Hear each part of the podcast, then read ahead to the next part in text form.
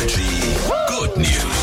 Diese kleine Rubrik könnte heute Morgen auch nur die Liebe zählt heißen. Und dann wäre der Moment, wo ich wieder anfangen müsste zu singen. All you need is love.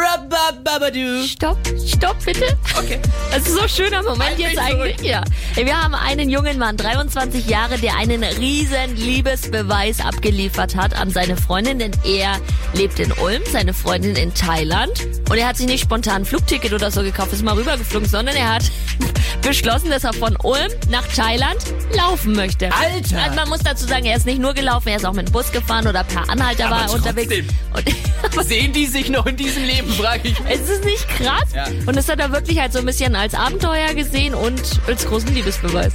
Ich muss ja jetzt mal ganz klar sagen, wenn sie ihn auch so sehr lieben würde, ja, hätten sie sich halt in der Mitte jetzt irgendwo getroffen. Schön gesagt.